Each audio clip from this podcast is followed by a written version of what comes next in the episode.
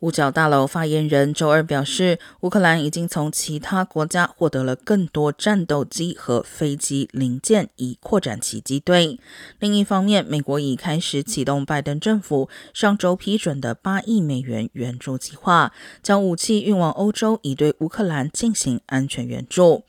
国防部称，每天大约有八到十架飞机载有对乌克兰的军事援助降落在欧洲地点。